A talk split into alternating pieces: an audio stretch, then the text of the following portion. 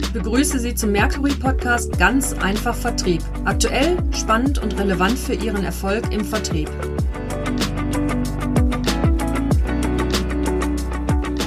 Mein Name ist Markus Redemann und ich begrüße Sie zum zweiten Teil unseres Gesprächs mit Professor Dr. Christian Schmitz. Er ist Lehrstuhlinhaber für Vertriebsmanagement an der Ruhr-Uni in Bochum.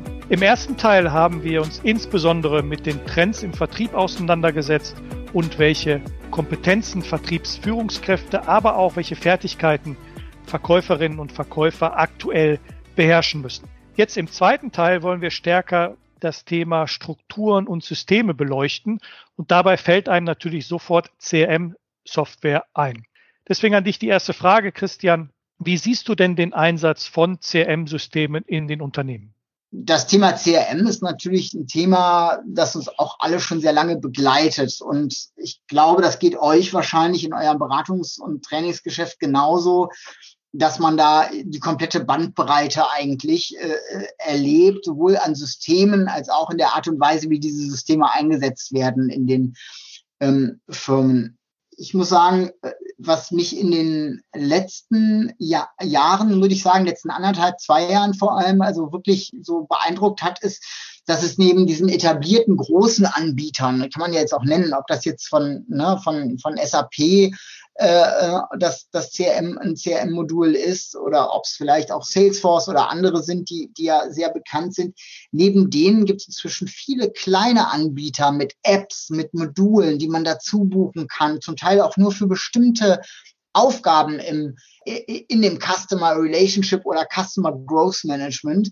Und das hat mich ehrlich gesagt beeindruckt. Also ich habe auch einige Firmen gesehen, die sagen, ja, äh, wir haben zwar hier von der Firma, ich sage jetzt mal XY, äh, äh, äh das CRM-System grundsätzlich, aber zum Beispiel für Lead Nurturing arbeiten wir mit einer, mit einer App von einem ganz anderen Hersteller, weil wir hier E-Mail-Sequenzen bearbeiten können, weil wir hier so E-Mail-Follow-ups teilautomatisieren können, weil wir wirklich kundenindividuell so ein Follow-up-Management, eine Lead-Qualifizierung weitertreiben können.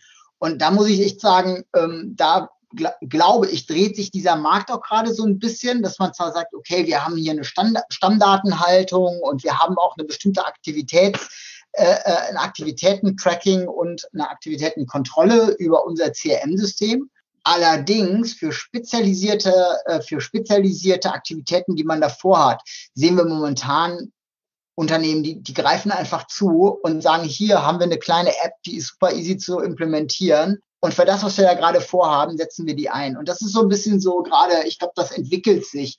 Ich habe natürlich genauso, also das ist jetzt eher das eine Ende des Kontinuums, auf der anderen Seite genauso auch große Mittelständler, auch zum Teil Konzerneinheiten, die schlecht äh, gepflegte Daten haben, die zum Teil auch noch dezentral, wo jeder Verkäufer seins macht und so weiter. Ich bin der festen Überzeugung, dass diese Single Source of Truth, dass man wirklich auch sagt, hier können Leute aus verschiedenen Abteilungen den Kunden in gleicher Art und Weise ganzheitlich sehen, dass das in Zukunft noch viel wichtiger werden wird. Also führt kein Weg dran vorbei ähm, und kann zum echten Wettbewerbsvorteil führen. Und deshalb ob es dann nachher ein System ist oder ob man für den spezialisierten Ansatz nochmal irgendwelche Apps, äh, das ist, glaube ich, nochmal eine andere Frage. Ähm, aber ich glaube, es sollte State of the Art sein, auch wenn es das nicht überall ist. Ich, ich finde es spannend, was du sagst über die Flexibilität in den Systemen. Das hast du ja vorhin auch erwähnt bei den Kompetenzen der Sales Manager. Und quasi die Systeme müssen auch flexibel werden, ja. um dann diese Spezialaufgaben und bestimmte Themen dann auch effizient abdecken zu können. Und in, ja. in dem Zusammenhang fällt natürlich auch ein Stichwort, das hast du ganz am Anfang auch schon mal genannt, künstliche Intelligenz im Vertrieb. Also Predictive Maintenance Industrie 4.0. Da hat man das alles schon mal vorangetrieben, also in den Ingenieurwissenschaften. So der Vertrieb hängt noch so ein bisschen hinterher. Ähm, wie siehst du denn das Thema künstliche Intelligenz im Vertrieb? Ja, es ist ähm, ein Thema, das hat so viele verschiedene Facetten. Ähm, und die hängen natürlich auch so ein bisschen von dem Einsatzbereich oder von dem Verständnis ähm, ab. Predictive Analytics ist ja ein Begriff, der mhm. im Vertrieb, also ne, was heißt das Predictive? Ich will was vorsagen aus einer Analyse, die ich aus vergangenheitsbezogenen Daten gemacht habe. Das ist das ja eigentlich. Das heißt auch, dass diese Datenanalyse Muster erkennbar macht, mhm, genau. die man vielleicht in der Form vorher noch nicht gesehen hat und darüber irgendwie zukünftiges Verhalten, zum Beispiel der Kunden oder auch Potenziale für Verhalten, Wahrscheinlichkeiten ähm, sozusagen bestimmt. Und ähm, ich muss sagen, für mich hat das immer mindestens zwei oder drei Ebenen. Also zumindest die eine Frage natürlich, an welcher Stelle kann so eine künstliche Intelligenz, äh, ich sage mal, die Intelligenz des Einzelnen gut unterstützen. Und ich bin der festen Überzeugung, dass dass diese Systeme in der Lage sind, ich sag mal, den Durchschnitt anzuheben, ja, zu besseren Entscheidungen auch im Vertrieb zu führen.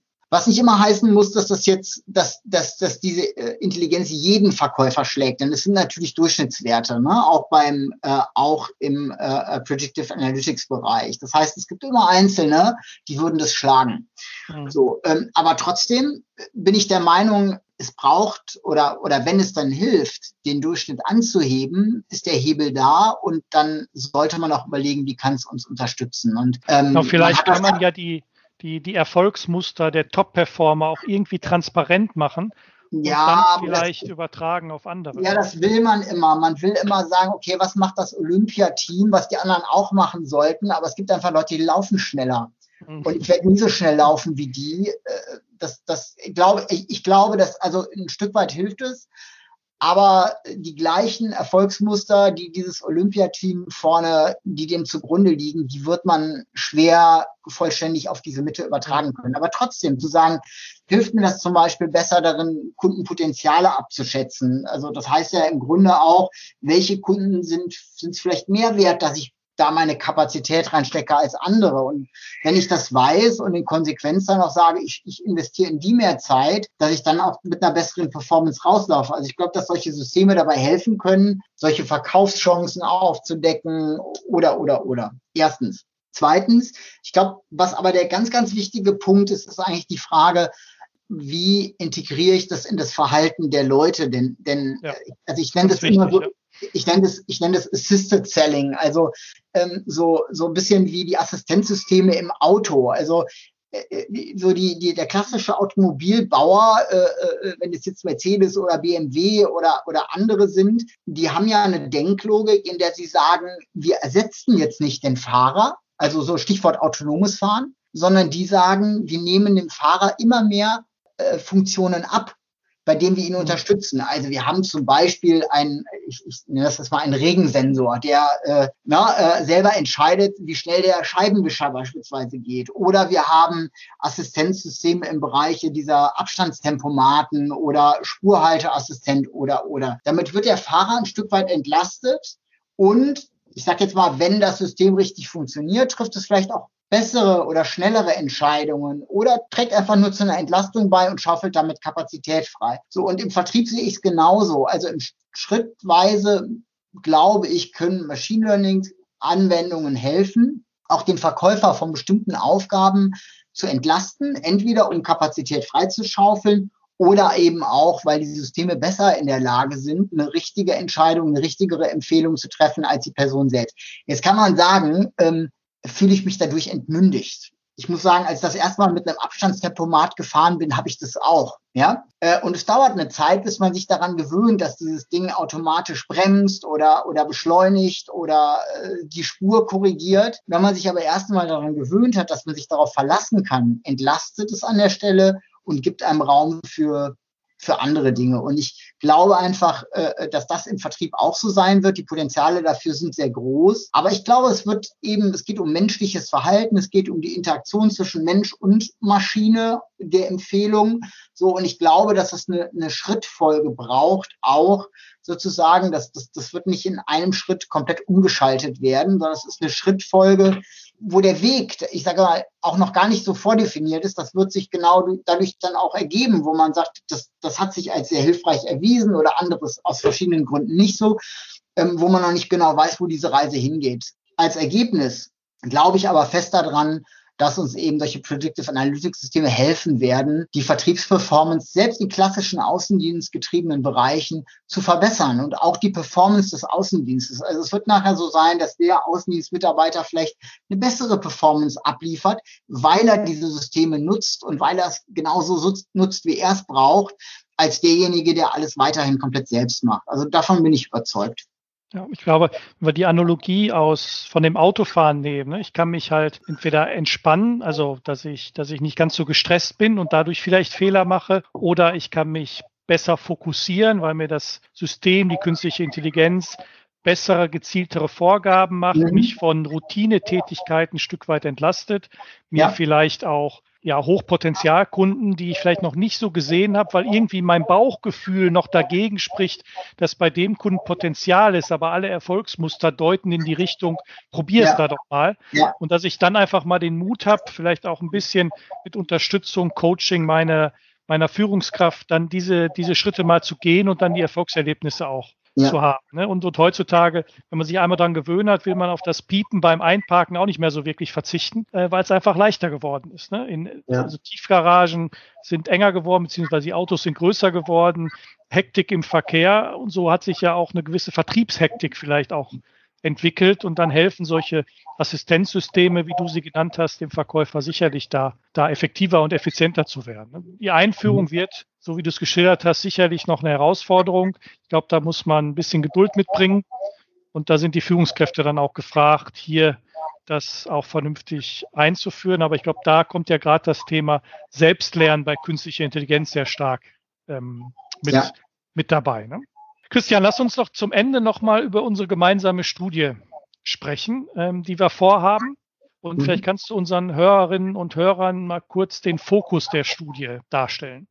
Ja, gerne. Ähm, also man muss sagen, äh, diese Studie ist so, so ein bisschen jetzt eine, ich nenne es mal Quantifizierung von Beobachtungen, die wir also wir, damit meine ich Mercury, damit meine ich uns als Ruhr-Universität, damit meine ich aber auch viele Führungskräfte aus Unternehmen, mit denen wir innerhalb der letzten zwölf Monate, also von März äh, 2020 äh, bis heute an, diskutiert haben es geht um die Frage, wie sich im Grunde durch Hybrid Selling oder auch Remote Selling ähm, der Vertrieb gerade ändert und welche positiven, aber auch negativen Erfahrungen, welche Chancen, welche Möglichkeiten, welche Risiken, aber vielleicht auch da an verschiedenen Stellen in den verschiedenen Branchen gesehen wurden. Und ähm, ich glaube, was wir alle noch genau wissen, äh, das ist ja, glaube ich, auch so ein bisschen in dem kollektiven Gedächtnis wie, wie in Deutschland äh, Ende zweite Hälfte März 2020 eigentlich sich plötzlich vieles verändert hat, äh, Dinge, die wir nie für möglich gehalten hätten. Also selbst als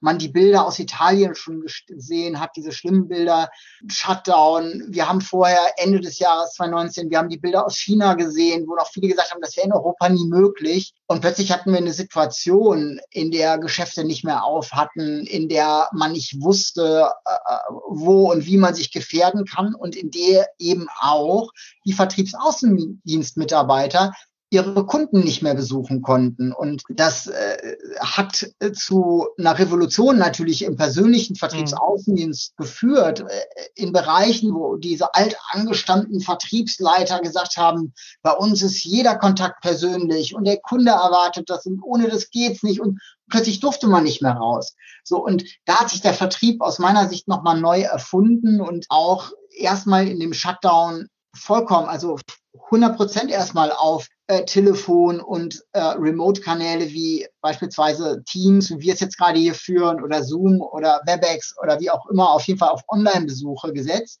und hat dann aber auch schrittweise für sich so ein bisschen reflektiert und rausgefunden, welche Dinge funktionieren da drauf und wie funktioniert der neue Kanal.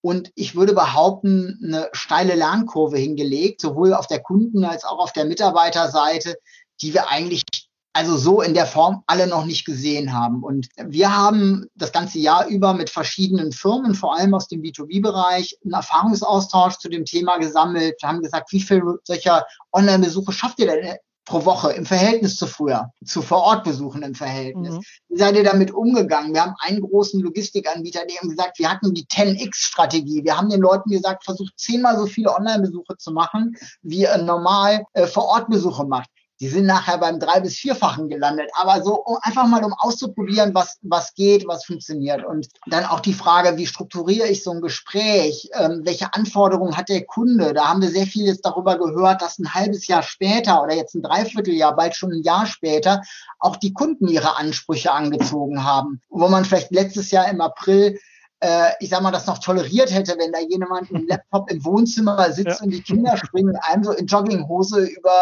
äh, über die Knie, äh, wo man aber als Kunde auf Kundensicht heute auch eine viel höhere Professionalität auch an diese Homeoffice-Umgebung und so weiter stellt. Das ist zumindest das, was wir von Vertriebsseite gerade hören. Und wir haben gesagt, wir wollen das Ganze auch mal so ein Stück weit vermessen und sagen, ne, wie ändert das zum Beispiel die Kapazität? Wie ändert das die Beziehung zwischen dem Verkaufsmitarbeiter und dem Kunden, was funktioniert gut online, was braucht aber den Vorortbesuch äh, und, und, und, und, und. Und wir sind gerade dabei, wir sind so in den letzten Zügen eigentlich, diese die Fragen, diesen Fragebogen, äh, um den es da geht, dieses Analyseraster sozusagen fertigzustellen. Und wir werden in Kürze damit anfangen, da erste Daten zu erheben. Und wir sind ehrlich gesagt, wir sind sehr, sehr gespannt, äh, was wir da rausfinden. Also insbesondere natürlich auch, was sind die Spielregeln, die sich hier in verschiedenen Branchen äh, eingespielt haben. Ne? Wie unterscheidet sich da der Maschinenbau, der Anlagenbau, die ja zum Teil lange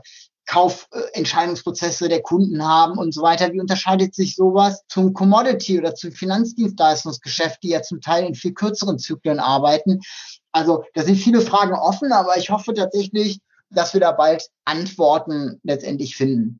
Ja, also wir sind auch ganz gespannt auf, auf die Ergebnisse. Was sind extrem spannende Fragen, die dort in der Studie aufgeworfen werden und, und ich glaube auch wirklich spannende Ergebnisse, die noch zu einer Feinjustierung im Vertrieb führen können. Was du sagst, wie muss ich Kapazitäten ausrichten? Wie viel an Marktdruck kann ich über Anzahl Online-Kontakte schaffen?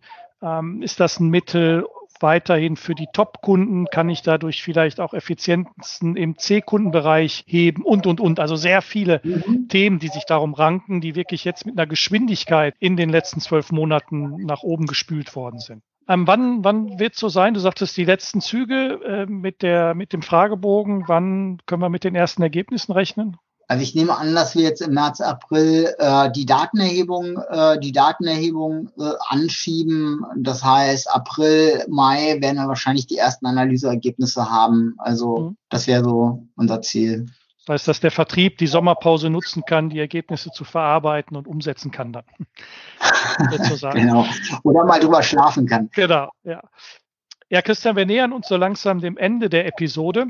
Ich habe wieder sehr gefreut, mit welcher Begeisterung du das Thema Vertrieb darstellen kannst. Das finde ich immer wieder faszinierend, wenn wir zusammen auf Vorträgen agieren oder, oder zusammen in den Austausch kommen, sei es zu Studien oder gemeinsamen Projekten. Doch zum Schluss haben wir noch eine Rubrik übrig, ähm, die wir unseren Gästen immer stellen. Das sind fünf Ja-Nein-Fragen. Vielleicht gibt es da manchmal noch eine kleine Begründung dazu, aber ähm, einfach sehr spontan deine Reaktion dazu. Ich fange mal mit der ersten Behauptung an. Also sind immer fünf Behauptungen ne? und du guckst dann, ob ja oder nein dazu passt. In Zukunft wird es weniger Verkäufer im Flächenvertrieb geben. Ja. Auf Einkaufs- und Vertriebsseite werden in Zukunft Algorithmen miteinander verhandeln. Nein. Marketing in B2B-Unternehmen wird sich stärker in den Vertrieb integrieren. Ja. Key Account Management wird in der Zukunft an Bedeutung gewinnen. ich muss gerade zögern, ja, nein, irgendwo dazwischen. Ich glaube, ehrlich gesagt, man könnte jetzt sagen, ja, äh, weil Konzentration der Unternehmen nimmt zu und, und, und, und, und. Ich glaube, die CAM-Konzepte werden sich aber vielleicht verändern. Das ist alles ein Teamgeschäft. Äh, vielleicht ändert das auch die Rolle des Key Account Managers. Wir haben gesehen, auch Stichwort Hybrid Selling, das ist aus meiner Sicht überhaupt nicht nur eine Sache für Kleinkunden. Mhm. Wir haben gesehen, gerade im Key Account Management haben wir häufig auf der Kundenseite ja ja, Personen sitzen, die auch in großen Unternehmen arbeiten und die haben Teil gar keine Lust, vor Ort Termine zu machen, sondern sind froh, wenn sie das mal eben online dazwischen schieben können. Also ich bin, also ich will nicht damit sagen, dass die keine persönliche Betreuung wollen, aber ich, ich äh, es könnte sein, dass die Rolle des Key Account Managers zwar dadurch wichtiger wird, vielleicht aber trotzdem abnimmt. Aber Aber vielleicht können wir uns ja einigen, dass Key Account Management immer noch eine hohe Bedeutung haben wird, aber sich die Rolle des Key Account Managers ein bisschen wandelt, dass er noch viel stärker so der Dirigent, das Orchestrieren des Ökosystems mit eigenen Ressourcen und Kundenressourcen noch stärker fokussiert, weil es einfach durch Webmeetings, Online-Präsenzen und ja. so weiter leichter geworden ist, die richtigen also Gesprächspartner ja. zusammenzubringen. Also dass Key Account Management eine hohe Bedeutung haben wird, ganz klares Ja. Ob die Bedeutung höher sein wird, keine Ahnung. Und sie wird einfach hoch bleiben. Einigen wir uns ja. darauf. Ist, glaube ich, ein fairer Kompromiss und, und deckt sie auch. Ja, letzte Frage in unserer Ja-Nein-Runde. Der VfL Bochum wird in die erste Liga aufsteigen und du wirst wieder einen Titel als beliebtester Professor holen. Aber ich glaube, da passe ich auch besser an der Stelle. Das, das müssen andere ähm, beurteilen. Ich glaube, äh, mal völlig unabhängig von diesen Titeln. Ähm, das gilt wahrscheinlich im Fußball genauso wie an der Uni, wie im Vertrieb. Also ich glaube, das Wichtige ist ja, dass es Spaß macht. Und ähm, was ich sagen kann, ist, ähm, dass wir uns weiter anstrengen werden. Und ich sag mal, klar, ich krieg dann, wie letztes Mal, habe ich diesen Titel, aber das ist ja ich weiß, äh, auch das ist abgegriffen, dem Team zu danken, aber es ist wirklich so. Also wenn Vorlesungen gut funktionieren, bin das nicht ich alleine, sondern das sind ist ein Team von Leuten, die sich überlegt, wie bauen wir das auf. Und alles, was wir bei unserem Department machen, ist eigentlich durch uns gemeinsam getrieben. Und wir haben nach wie vor Interesse, da weiter Gas zu geben. Es gibt viele spannende neue Themen und äh, wir sind da Feuer und Flamme zumindest einen kleinen Beitrag dazu zu leisten, dass, dass, dass wir da weiterkommen. Ich muss allerdings auch als Appell äh, formulieren, das braucht halt viel mehr. Das braucht nicht nur uns, das braucht andere Universitäten, Fachhochschulen, das braucht auch Leute aus der Unternehmenspraxis, die einfach sagen, hey, ich finde das eine gute Idee, ich unterstütze das, ich helfe denen irgendwie, wie ich kann, einfach um den Vertrieb nach vorne zu bringen, dem Vertrieb den Stellenwert zu geben, den er, den er auch eigentlich haben sollte. Und das ist für mich so ein bisschen die gemeinsame Mission, auf der oder der wir uns als Team eigentlich so verschrien haben. Und wir brauchen da Verbündete und dann macht's Spaß und dann wird das auch klappen. Ist ein schönes, schönes äh, Schlusswort, Christian. Vielen Dank. Hat wieder sehr viel Spaß gemacht. Und ein Wort noch an unsere Hörerinnen und Hörer des Podcasts. Wenn Sie Lust haben, noch tiefer in eine bestimmte Thematik einzusteigen, hier ganz konkret in, wie mache ich smarte, clevere Neukundengewinnung per Remote Selling, dann gehen Sie auch einfach auf unsere Webseite mercury.de und melden sich für unser nächstes Webinar an. Am 23.03. um 3 Uhr kann man sich also gut merken, das Mercury-Webinar zum Thema Akquise per oder durch Remote Selling. Wir freuen uns auf Ihren Besuch. Wir freuen uns auf Ihre Teilnahme. Sie hörten den Podcast von Mercury International, dem Beratungs- und Trainingshaus für den Vertrieb. Wenn Sie mehr Informationen wollen, einfach eine E-Mail an info@mercury.de mit C und I oder entdecken Sie weitere spannende Informationen auf unserer Homepage mercury.de, ebenfalls wieder mit C und I. Wir freuen uns auf Sie.